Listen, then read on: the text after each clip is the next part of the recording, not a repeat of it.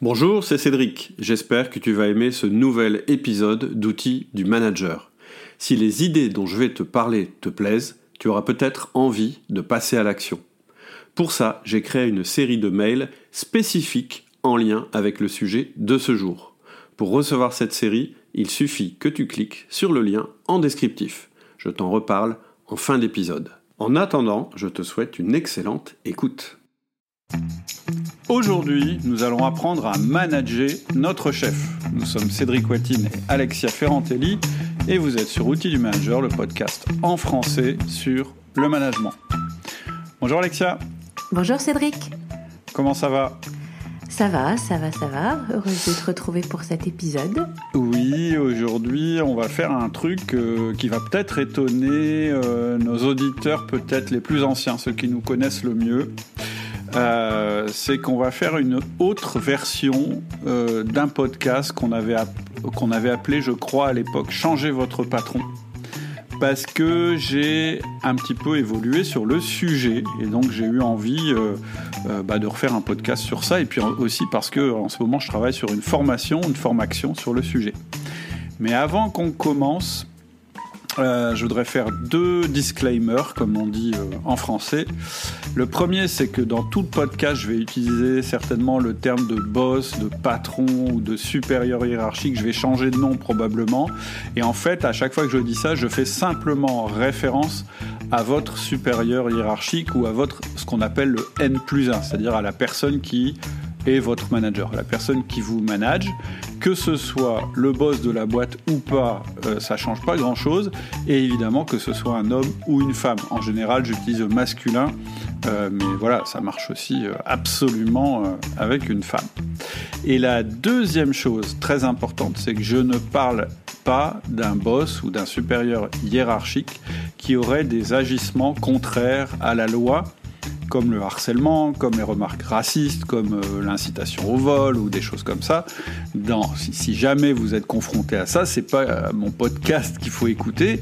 Euh, d'abord, il faut vérifier que, c'est réellement le cas, et ensuite, la seule chose à faire, bah, c'est d'aller parler de cette personne-là aux ressources humaines ou à votre N plus 2 après avoir demandé des clarifications à votre boss. Donc là, on est bien d'accord je parle d'un boss qui aurait un comportement inefficace ou un comportement qui ne vous convient pas au niveau de la manière de travailler humainement, etc., etc., mais sans dépasser les limites de l'éthique.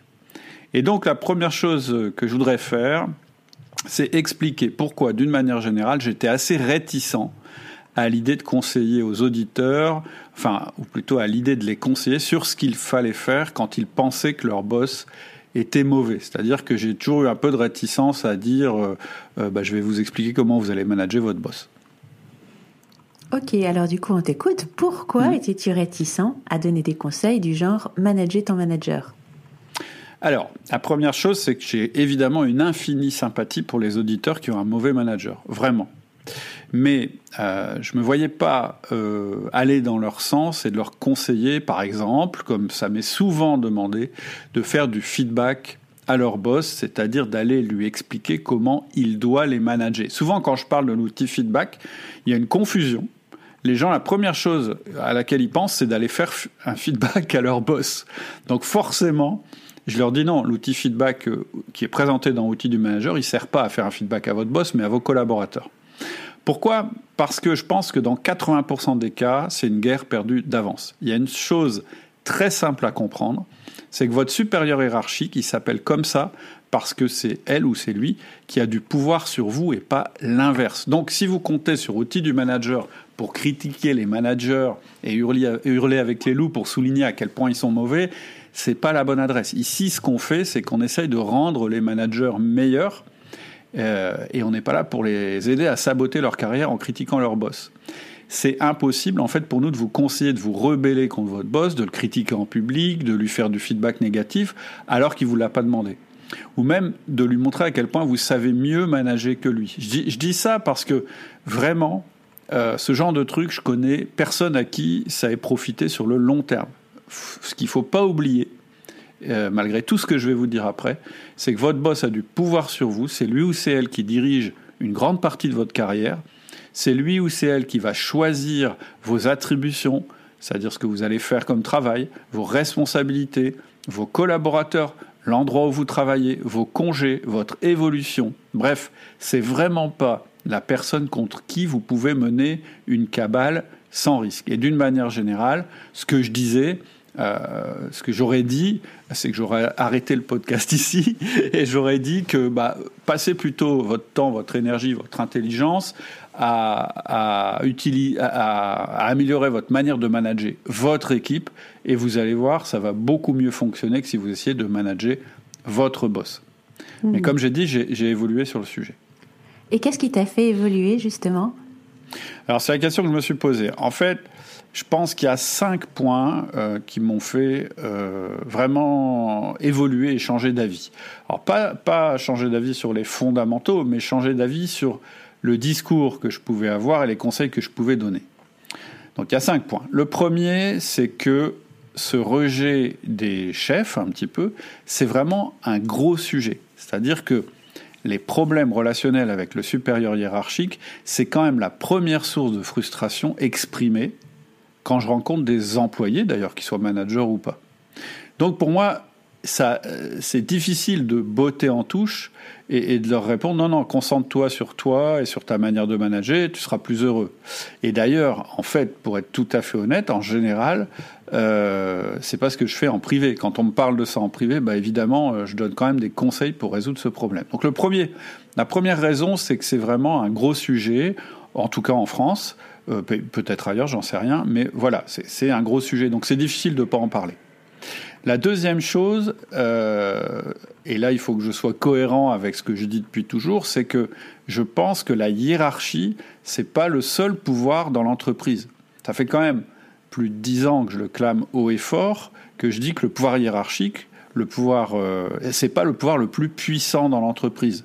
C'est le plus visible, c'est plus officiel, mais en réalité, le pouvoir le plus puissant, c'est le pouvoir d'influence.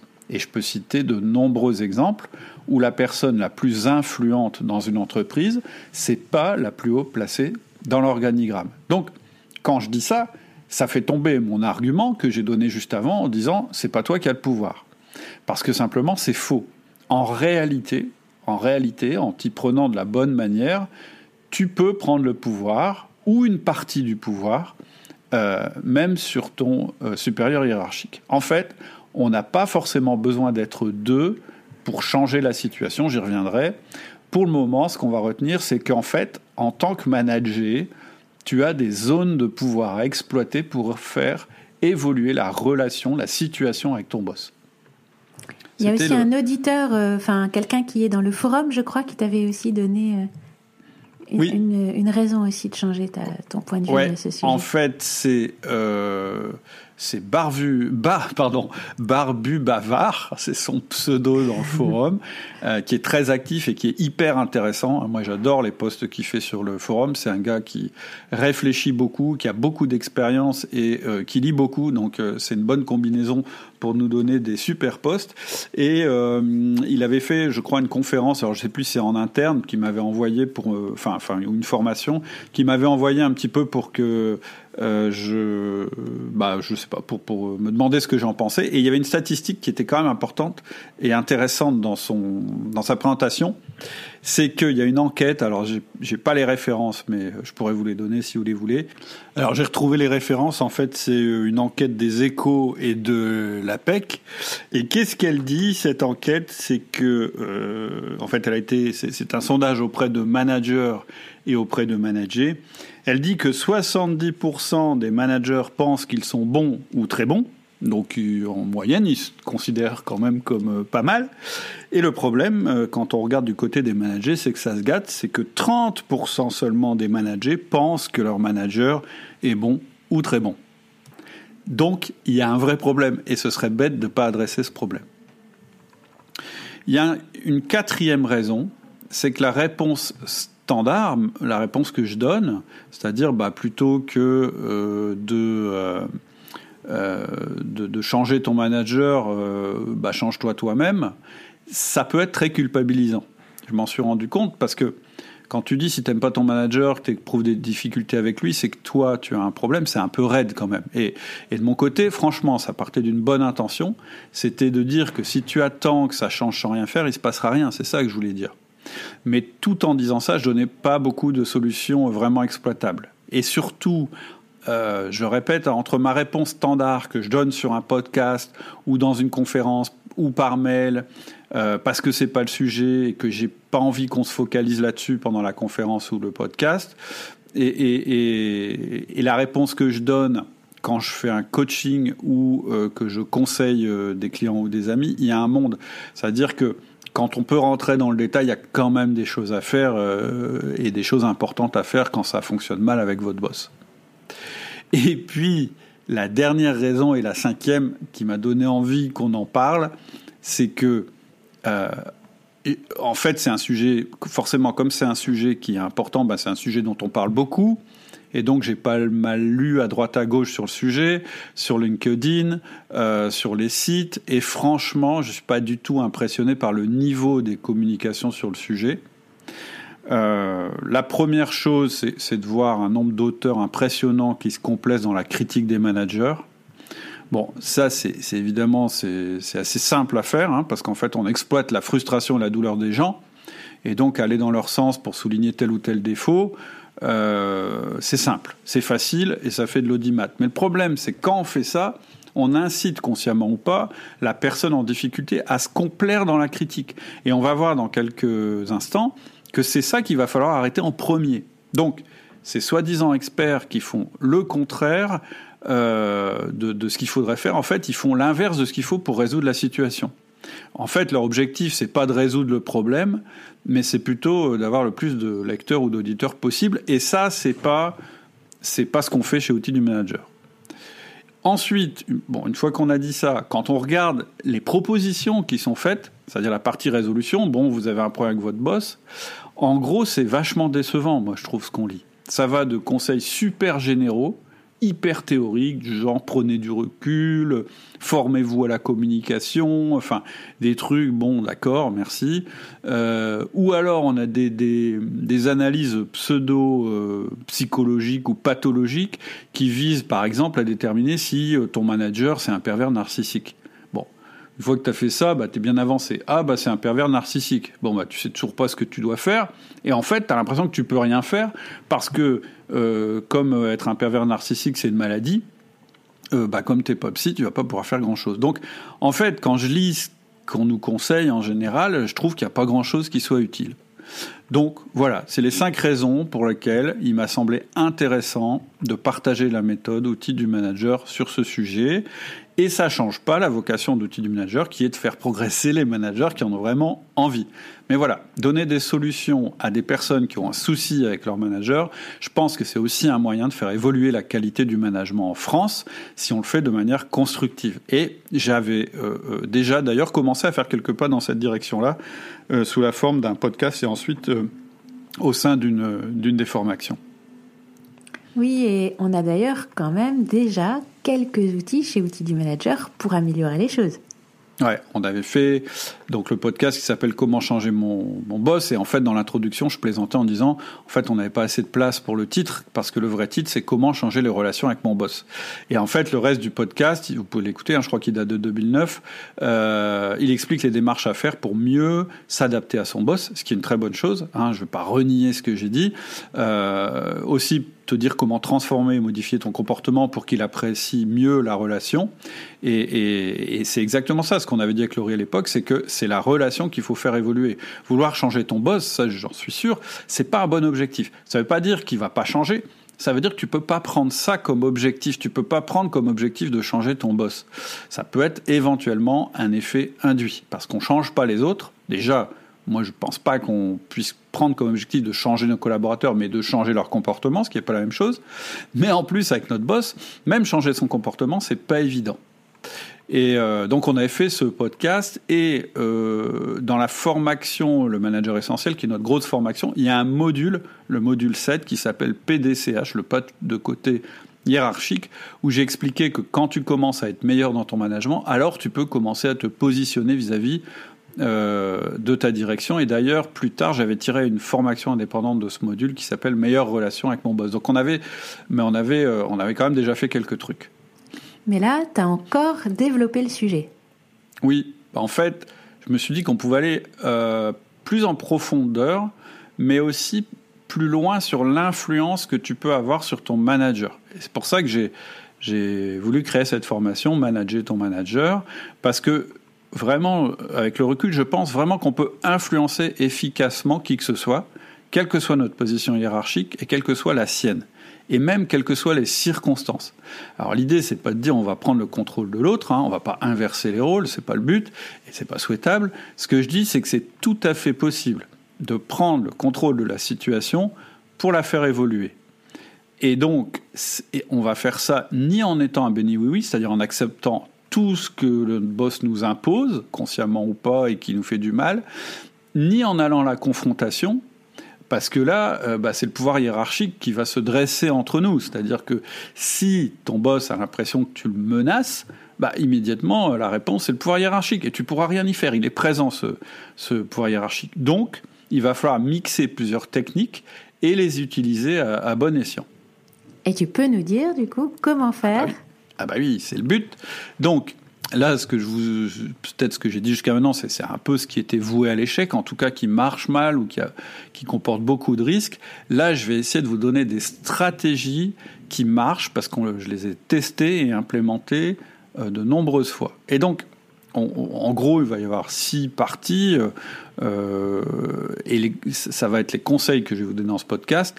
La, la première partie, ça va être d'avoir le bon mindset et de changer d'habitude. La deuxième, c'est faire ton bilan. La troisième, c'est analyser ton boss en profondeur. La quatrième, c'est déterminer votre espace d'action. La cinquième, c'est d'agir en OTF, on verra ce que ça veut dire. Et la sixième, c'est faire un bilan et décider de la suite. Alors d'abord, avoir déjà le bon mindset et changer d'habitude. Qu'est-ce que tu veux dire par là?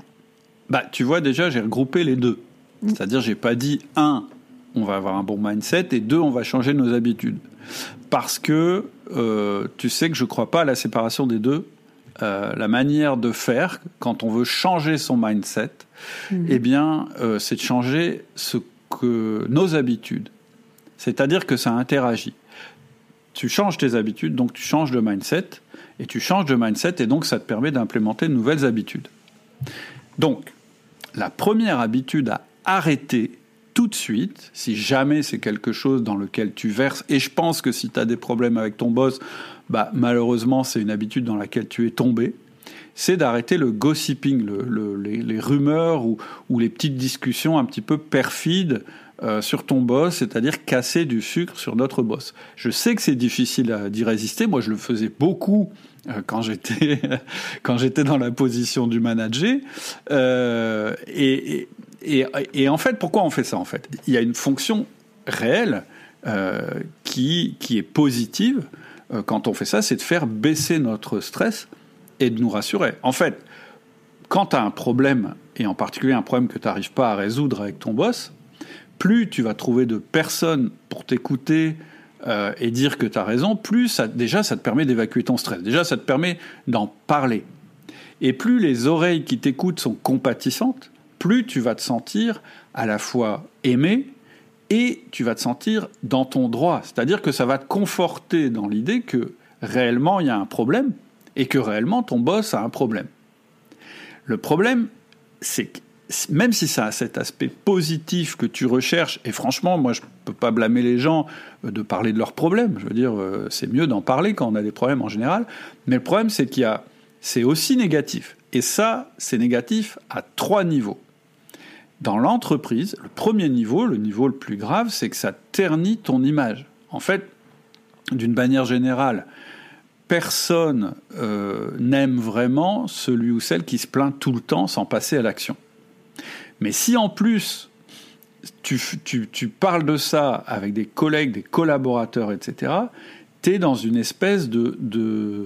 Tu te mets dans une position délicate. C'est-à-dire que tu es manager, ou quelqu'un qui est censé faire évoluer les choses, mais en même temps, tu te plains tout le temps de choses que tu n'arrives pas à faire évoluer. Donc, premier, quand même, première chose très négative, ça ternit ton image.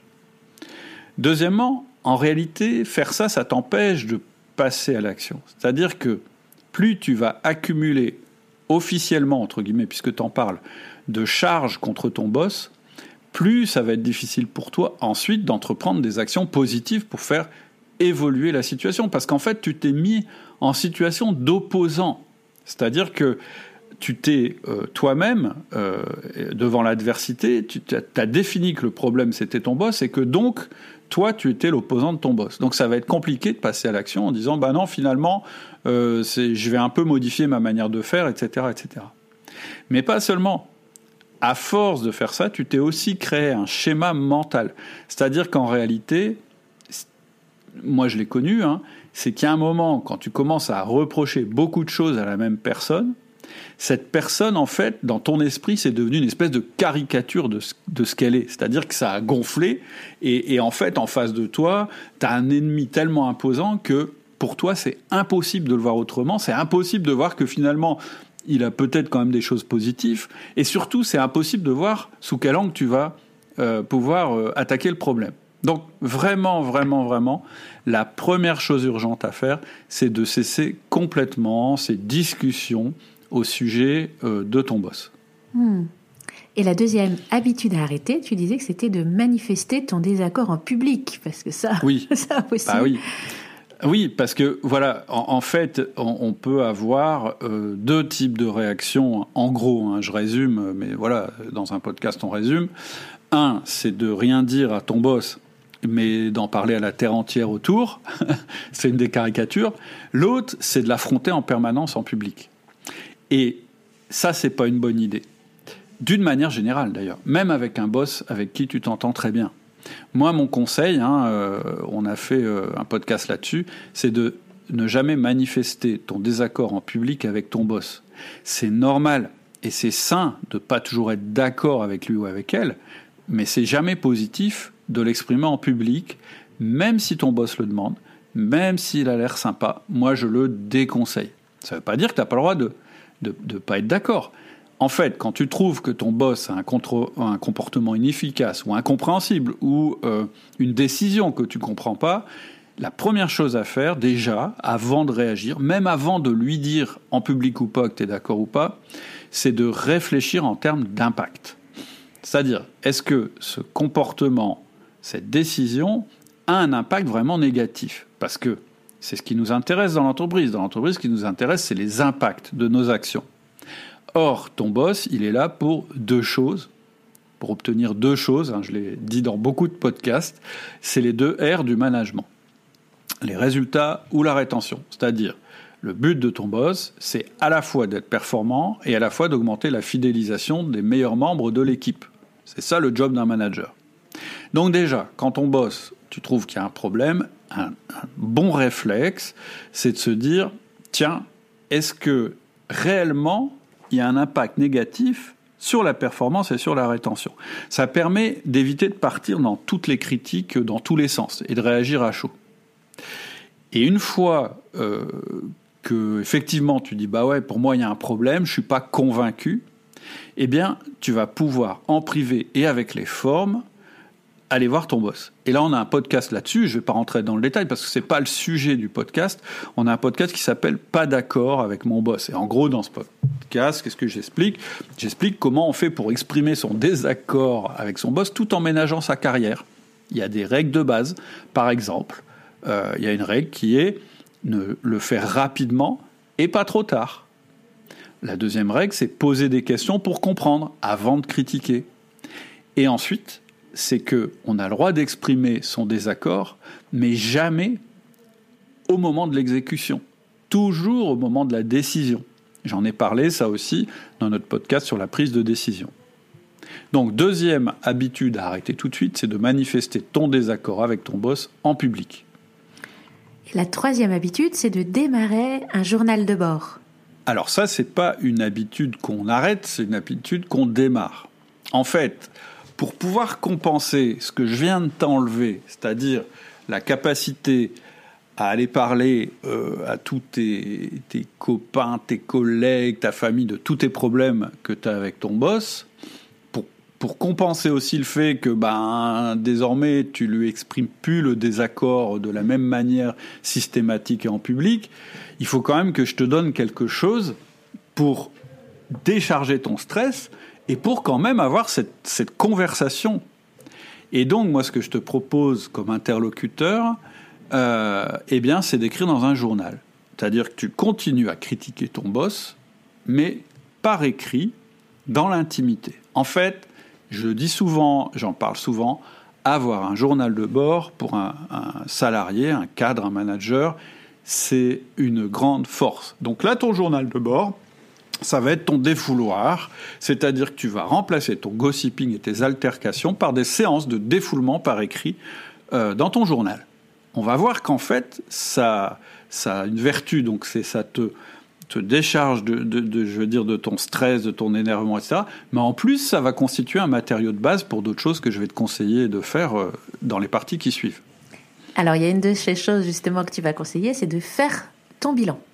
Oui, c'est la deuxième partie. Je ne vais pas rentrer dans le détail ici parce que euh, voilà, il y en a plein de façons de faire notre bilan, mais le principe, c'est de faire un point total sur où tu en es dans ta carrière. Ça, c'est vraiment un truc, moi, qui m'a. Tu sais, j'en parle dans mes mails privés. Euh, c'est vraiment un truc qui m'a manqué dans ma carrière, c'est-à-dire que j'ai souvent quitté mon entreprise parce que je pensais que c'était parce que je m'entendais pas avec mon boss. Et bizarrement, en fait, dans l'entreprise suivante, je m'entendais pas non plus avec mon boss et c'était pas le même pourtant. Et en fait, une des grandes raisons, c'est qu'en fait, je savais pas bien où j'allais. Et, et, en fait, j'identifiais euh, pas forcément bien la source de mes frustrations. Donc, il y a plein de manières de faire un diagnostic. Dans la formation euh, Manage ton manager, euh, j'en propose trois euh, qui correspondent exactement à la problématique dont on parle des difficultés que tu rencontres avec ton boss. Je fais un diagnostic de douleur, c'est-à-dire où est-ce que ça te fait mal, puis un diagnostic flow, puis un diagnostic sur le sens de ton job.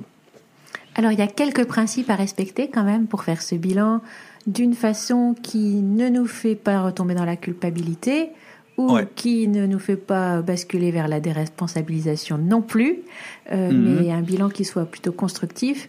Euh, tu mhm. nous en dis quelques. Tu peux nous en parler un peu? Oui, en fait, peu importe l'outil que tu vas utiliser, presque, mais euh, le but de ce bilan, c'est pas un bilan de compétences, hein, c'est pas un bilan où tu, tu vas déterminer tes forces et tes faiblesses. C'est pas du tout un outil comme ça qu'il faut utiliser. Le but, c'est vraiment de faire le point. C'est-à-dire que le but, c'est de, en fait, c'est de regarder ce qui va pas, hein, euh, sous différents angles, euh, et puis de choisir euh, l'angle que tu préfères, l'angle approprié. C'est pour ça que je disais tout à l'heure, bah, un angle, ça peut être la douleur, où est-ce que j'ai mal, mais ça peut être aussi qu'est-ce qui me manque, ça c'est le flow, ou bien c'est quoi ma crise de sens, ça c'est le sens de ton job. Et, et l'idée, en fait, c'est que tu vas faire ce bilan, donc tu vas un peu partir de ce qui va pas, mais tu vas pas rester dans ce qui va pas. La fin du bilan, c'est euh, que tu vas en fait euh, euh, déterminer ton objectif. Et c'est de cette manière-là que tu vas prendre en main la situation. Si tu fais pas ça, le risque c'est de partir dans tous les sens et de courir plusieurs lièvres à la fois. Pardon. Et ça a un autre intérêt, euh, d'avoir un objectif bien précis et pas 50 objectifs ou juste ah je veux que ça s'arrête ou juste ah je veux le détruire etc. Ça va être que ça va euh, d'abord donc concentrer tes efforts, mais en plus ça va t'aider à dévoiler à quelle zone de pouvoir ça correspond chez ton boss. Et en fait, le but à ce stade, j'y reviendrai plus loin, mais le but à ce stade, c'est vraiment de bien cerner ce que tu veux. C'est-à-dire, le truc, si tu l'obtiens, si tu arrives à bouger ça, le truc vraiment qui va tout de suite améliorer les choses. Hmm. Et la chose suivante à faire, c'est d'analyser ton boss en profondeur. C'est la troisième partie. Alors, analyser ton boss en profondeur. Donc, tu vois, en fait, dans, dans, le, la, première et la deuxième phase, on n'a toujours pas parlé de notre boss. Alors, peut-être que le sujet est venu quand on a dit Bah ouais, mais, mon objectif c'est ça, puis lui il fait ça, donc je peux pas. Donc, on a peut-être un peu parlé, mais, mais voilà, c'est tout. Pour l'instant, il est périphérique par rapport à notre problématique. Là, dans la troisième partie, on va vraiment analyser ton boss. Et donc, si tu connais pas le, modèle disque, par exemple, c'est vraiment le moment de t'y intéresser en écoutant tous les podcasts sur le sujet. On en a enregistré des tonnes. Et en fait, en écoutant les différents profils qui existent, ce qui va peut-être te paraître évident, c'est la raison pour laquelle ça frotte parfois entre ton boss et toi. C'est-à-dire qu'il y a des zones euh, je veux dire, quand on met un, dominant et un consciencieux dans la même pièce, bah, il y a des choses qui vont bien se passer et des choses qui vont mal se passer. Et c'est pas de la faute ni de l'un ni de l'autre, c'est la faute, comme on dit, à leur profil. C'est-à-dire que ils sont pas pareils, ils communiquent pas de la même manière, ils n'ont pas les mêmes objectifs, etc., etc. Et donc, écouter les, podcasts, ça va te permettre de te rendre compte de ça. Tu peux aussi télécharger le guide sur euh, le disque, sur le site qui s'appelle euh, Manager avec le disque ou un truc comme ça. Enfin, tu vas sur le site et tu verras, euh, j'ai fait un guide là-dessus. Et dans la formation, d'ailleurs, manage ton manager, on va plus loin. On fait carrément un mini disque, c'est-à-dire une analyse vraiment spécifique, orientée sur ton boss, pour euh, vraiment déterminer de quel profil il est et les conséquences que ça peut avoir. Et en fait, cette analyse de ton boss que tu vas faire, elle est vraiment importante. Parce que, un, je viens de le dire, ça te permet de faire évoluer tes certitudes et tes croyances, et ensuite, ça te permettra de passer à l'action. Et là, il y a un truc ultra important à comprendre. Parce que moi, c'est un des trucs que j'avais pas compris, parce que j'y avais pas réfléchi. Si j'y avais réfléchi, je pense que j'aurais compris euh, pendant une partie de ma carrière c'est que ton manager, c'est pas ton manager parce qu'il est supérieur. Ici, le vocabulaire utilisé dans l'entreprise, franchement, c'est pas notre copain parce qu'on appelle ça un supérieur hiérarchique. Mais en fait, ton boss, il n'est pas supérieur. La différence entre toi et ton manager, c'est pas qu'il est supérieur. C'est pas qu'il a plus de valeur que toi, même pour l'entreprise ça ne veut pas dire qu'il est, plus beau, qu'il est plus intelligent, qu'il est celui qui a le plus d'expérience ou de connaissances. Ça signifie qu'une seule chose, c'est qu'il a, en plus de ses tâches de producteur individuel, la tâche de coordonner l'équipe et qu'il porte la co-responsabilité de la performance de cette équipe. Et donc, c'est pour ça qu'il dispose d'outils hiérarchiques, comme les sanctions, l'attribution du travail, les congés, les primes, les promotions. Et ça, c'est hyper important de comprendre ça parce que moi, je pense que c'est une image qui est gravée dans notre, euh, dans notre cerveau. C'est que comme notre manager, il est plus haut que nous, c'est-à-dire que c'est comme s'il était debout sur notre tête euh, euh, dans la hiérarchie, eh bien, on se révolte. C'est-à-dire qu'on se dit, mais mais pourquoi il a du pouvoir sur moi, ce mec-là? Il est, il est pas si bon que ça, ou bien il, fait des erreurs, peut-être des erreurs que moi j'aurais pas faites. Et ça, c'est très très difficile à supporter. Hmm. Oui, parce que quand on se rend compte qu'il est pas si bon dans tous les domaines, si on suppose qu'il devrait l'être, on vit la situation comme étant particulièrement injuste et ça nous agace. Alors que exactement. C'est pour ça que c'est hyper important en effet. Exactement. En fait, à partir du moment où vous acceptez que ce pouvoir, c'est pas un marqueur de supériorité absolue, mais que c'est un outil de coordination, de responsabilisation et de performance, tout va vous paraître plus clair et plus simple et vous allez arrêter de passer votre vie à vous comparer, à démontrer que vous, vous, vous avez raison et qu'il a tort, parce que ça, c'est frustrant. En fait, je vais te donner un exemple. Moi, moi ça m'a fait tilt parce qu'une fois, j'ai discuté avec un, type qui avait des problèmes avec son boss et qui me disait en fait je le supporte plus. Et la dernière fois il m'a invité on a joué au squash et je l'ai laminé. Et donc le gars il me dit mais j'ai pris un plaisir à laminer mon boss au squash. Alors je lui dis, ben pourquoi tu as pris autant de plaisir? Tu prends ce plaisir-là aussi quand tu, quand tu euh, domines un copain en squash? Il fait, non, mais là, c'était mon supérieur. Et enfin, je pouvais le dominer. Et je lui ai dit, ouais, mais en fait, ça veut dire que, que ta frustration, elle vient du fait que tout simplement, il a un titre euh, que selon toi, il mérite pas. Et donc, le fait que tu sois bon, meilleur que lui sur un aspect, ça remet en cause euh, sa domination sur toi. Je dis, mais c'est absurde. Et en fait, mais, en fait, quand il m'a dit ça, j'ai bien vu le plaisir que ça lui avait procuré. Et je me suis même dit, peut-être que moi j'ai fait la même chose d'une autre manière dans ma carrière, ce qui est complètement stupide. Ton objectif, ça peut pas être de prouver en permanence que ton boss a tort, parce que forcément il a tort. Tout le monde a tort de temps en temps. Et surtout, euh, quand tu fais ça, tu le fais plus de manière constructive. Donc je pense qu'une fois que tu as compris ça, une fois que tu as dit, mais en fait, ça s'appelle un supérieur hiérarchique, mais c'est un abus de langage il a un pouvoir hiérarchique que j'ai pas. Ça, c'est un fait. Mais voilà, ça s'arrête là. Ça ne veut pas dire qu'il a plus d'expérience, qu'il est plus malin, qu'il prend de meilleures décisions, etc., etc. Et une fois que tu as compris ça, et que tu passes à l'analyse en profondeur, eh ben, tu vas commencer déjà à voir qu'il est différent, que vous êtes deux personnes différentes.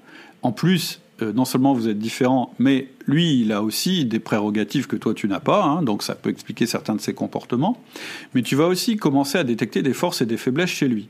Et ces forces et ces faiblesses, en fait, c'est des zones de pouvoir que tu vas pouvoir exploiter aussi. Et en voyant ça, tout d'un coup, tu vas te dire que tu as donc cette autre forme de pouvoir qui est à ta disposition et qui est l'influence. Et c'est ça qui va te permettre de passer à l'action. Mais pour utiliser l'influence, faut comprendre d'autres choses que ce que je viens de dire. Faut comprendre une suite de choses. Donc je vais les lister, on en parle dans les podcasts depuis longtemps. La première chose, c'est qu'on est tous différents. La deuxième chose, c'est qu'il n'y a pas de profil supérieur ou inférieur. La troisième chose, c'est que tu ne peux pas changer l'autre, c'est que tu peux que influencer son comportement. Et la seule manière de faire évoluer le comportement de quelqu'un, c'est de faire évoluer ton propre comportement. Mais pour pouvoir faire ça, tu dois bien comprendre comment l'autre fonctionne, ça c'est une chose, et tu dois connaître aussi tes objectifs très précisément. Sinon, tu ne sauras pas comment orienter ta pratique. C'est-à-dire que si tu as plein d'objectifs, tu vas euh, avoir des, des, pratiques multiples, donc ça ne va pas marcher. Ensuite, si tu as un objectif très précis, mais que tu le résous à ta manière, c'est-à-dire, par exemple, tu es dominant, tu as un objectif, bah, tu vas avoir ton boss et tu le rentres dedans. Ça marchera pas, parce que ton boss, c'est peut-être pas du tout ce mode-là qu'il attend de ta part. Donc, qu'est-ce que je veux dire par là? Quand je dis on est tous différents, ça veut dire qu'il faut déjà que tu acceptes que le boss parfait, celui que tu recherches, l'idéal, il n'existe pas. Et donc, il y aura toujours des choses que tu vas interpréter négativement chez lui ou chez elle. Il y aura toujours des incompréhensions. Il faut déjà partir de ce principe-là. On est unique et donc forcément, bon, on a des différences et donc forcément on a des zones de frottement. Quand je dis qu'il n'y a pas de profil supérieur, je dis que pour un même problème, on peut trouver une infinité de manières de le résoudre. Et donc, quand tu penses que ton boss a tort, euh, eh ben, il a tort selon tes critères, mais pas forcément selon les siens. Ensuite, quand je dis que tu peux pas changer l'autre, c'est pour te dire que c'est pas en raisonnant intellectuellement ton boss que tu vas le transformer. Ça marche pas comme ça. Et enfin, ce que tu vas utiliser, c'est utiliser son mode d'emploi pour parvenir à tes fins. Comprendre comment il fonctionne, sans jugement, c'est déjà le début pour reprendre le contrôle de la situation. Oui, et c'est ce que tu appelles l'espace d'action. Oui, ou l'espace de pouvoir en fait, euh, parce que bien sûr, ce que tu recherches, c'est pas le pouvoir absolu. Tu vas chercher des espaces de pouvoir, et en fait, ces espaces de pouvoir, l'idéal, c'est que tu trouves le croisement entre ton objectif ou un de tes objectifs les plus importants et les zones où lui ou elle peut te laisser faire, c'est-à-dire des zones où pour lui ou elle, ça correspond soit à des choses qui pour eux pour, euh, pour lui ne sont pas importantes, c'est-à-dire il est prêt à te laisser prendre de la place là, ou c'est des zones qui, qui l'arrangent bien.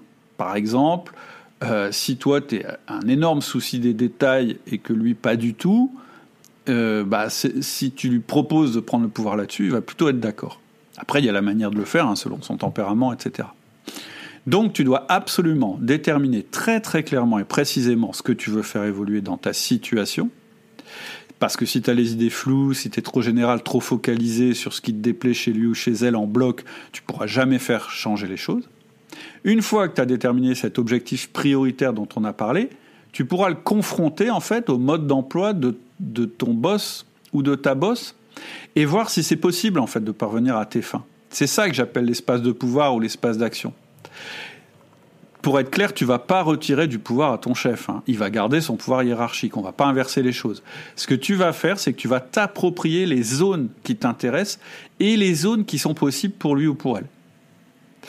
Donc, faut que ça corresponde à ton objectif. Par contre, si ça correspond à des zones très sensibles chez ton boss, ça va être plus compliqué. Va falloir être plus malin. Va falloir avoir des conversations avec lui avec elle. C'est-à-dire que, soit euh, il y a des choses qui sont euh, faciles à résoudre, soit elles sont pas faciles à résoudre, et tu vas avoir à ce moment-là deux modes d'action. Mais dans tous les cas, tu iras jamais en frontal, tu iras toujours en mode influence. Et donc là, on va passer à l'action en mode OTF. Euh, OTF, en fait, c'est un acronyme que j'ai inventé, c'est Objectif Tracking Feedback. Je l'explique dans la formation en détail, mais en gros, c'est hyper simple. Hein. C'est un moyen de rester focalisé sur ton objectif, de mesurer les impacts de tes actions et d'avoir une boucle de retour rapide. C'est-à-dire, j'essaye ça, ça marche, je continue, ça marche pas, j'arrête. Et de remettre en place de nouvelles actions. Donc, je vais pas détailler les actions parce que, en fait, elles vont être complètement différentes en fonction de ton métier, en fonction de ton objectif, de la situation, de la personnalité de ton boss, etc. Mais une fois que tu as fait le job dont on vient de parler avant, que tu as mis en place le bon mindset, les bonnes attitudes, tu vas voir que les actions à faire, elles sont évidentes en fait. La seule différence, c'est ce que je disais tout à l'heure, il y en a, il faudra juste un peu euh, changer ta manière au quotidien, euh, prendre le contrôle de certaines choses sans forcément tout expliquer à ton boss. Et pour certaines autres, qui sont plus dans des zones où pour ton boss c'est moins évident d'accepter, euh, il va falloir avoir une discussion. Et cette discussion, euh, ça va pas être bon. Euh, bon, faut qu'on se voit parce que là, ça va pas du tout dans cette boutique. Tu vois, genre de truc là, ça va pas marcher.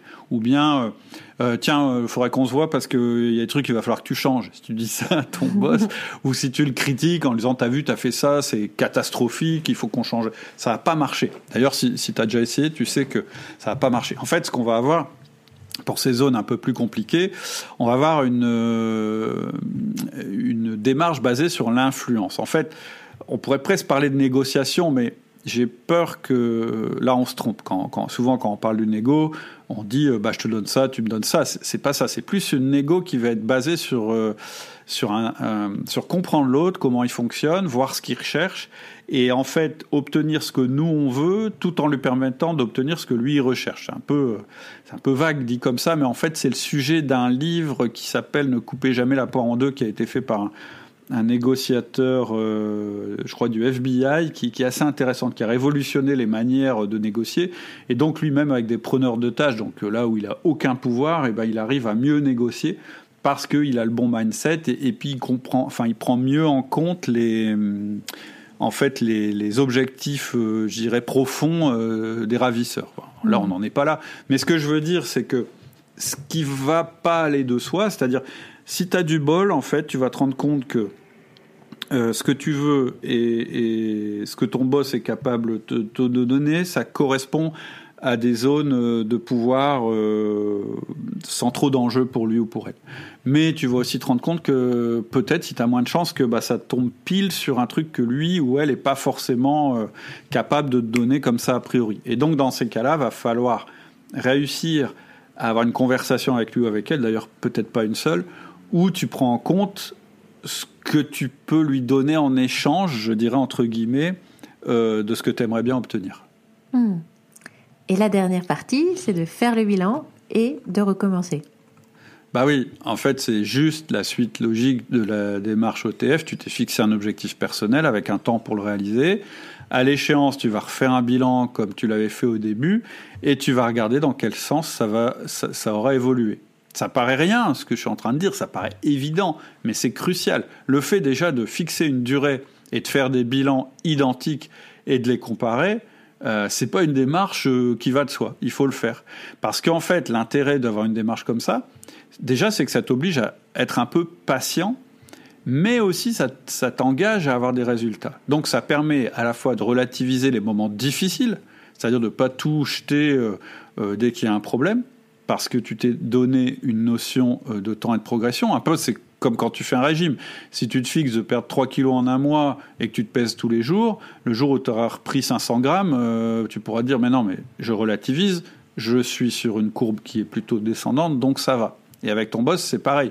Au lieu de péter un câble parce que un jour, bah, ça s'est mal passé et qu'il a refait un truc qui t'agace, tu vas te dire non, mais je suis dans une démarche euh, progressive, de, de progression continue il y a une petite péripétie, mais on continue, euh, je continue. Et puis le fait de faire un bilan à la fin de cette période que tu t'es fixée, ça permet aussi de mesurer le chemin parcouru. Parce qu'en fait, en termes de relations, très souvent, on oublie quelle était la relation initiale. C'est-à-dire que si tu vois que c'est encore compliqué, mais qu'en relisant ce que je t'ai dit d'écrire tout à l'heure, quand on a dit tu te défoules, c'est-à-dire tu te lâches sur ton boss, bon, et eh ben peut-être qu'un mois euh, après, quand tu relis ça, tu te dis ah ouais non quand même ça va mieux parce que quand je lis ce que j'écrivais il y a un mois, ça va quand même mieux. Et donc tu vois c'est encourageant. Et donc tu auras fait un pas et puis il restera à faire l'autre, c'est-à-dire tu auras fait ton bilan de clôture, tu vas repartir pour un nouvel objectif et ensuite tu vas continuer ta démarche d'amélioration. Ok. Bah écoute, merci Cédric, très intéressant une fois encore. Bah, je pense qu'en mettant ces étapes que je viens de décrire, même si je rentre pas dans le détail parce que c'est spécifique à la situation, franchement, il y a peu de chances que les choses euh, n'évoluent pas dans le bon sens. Donc euh, voilà.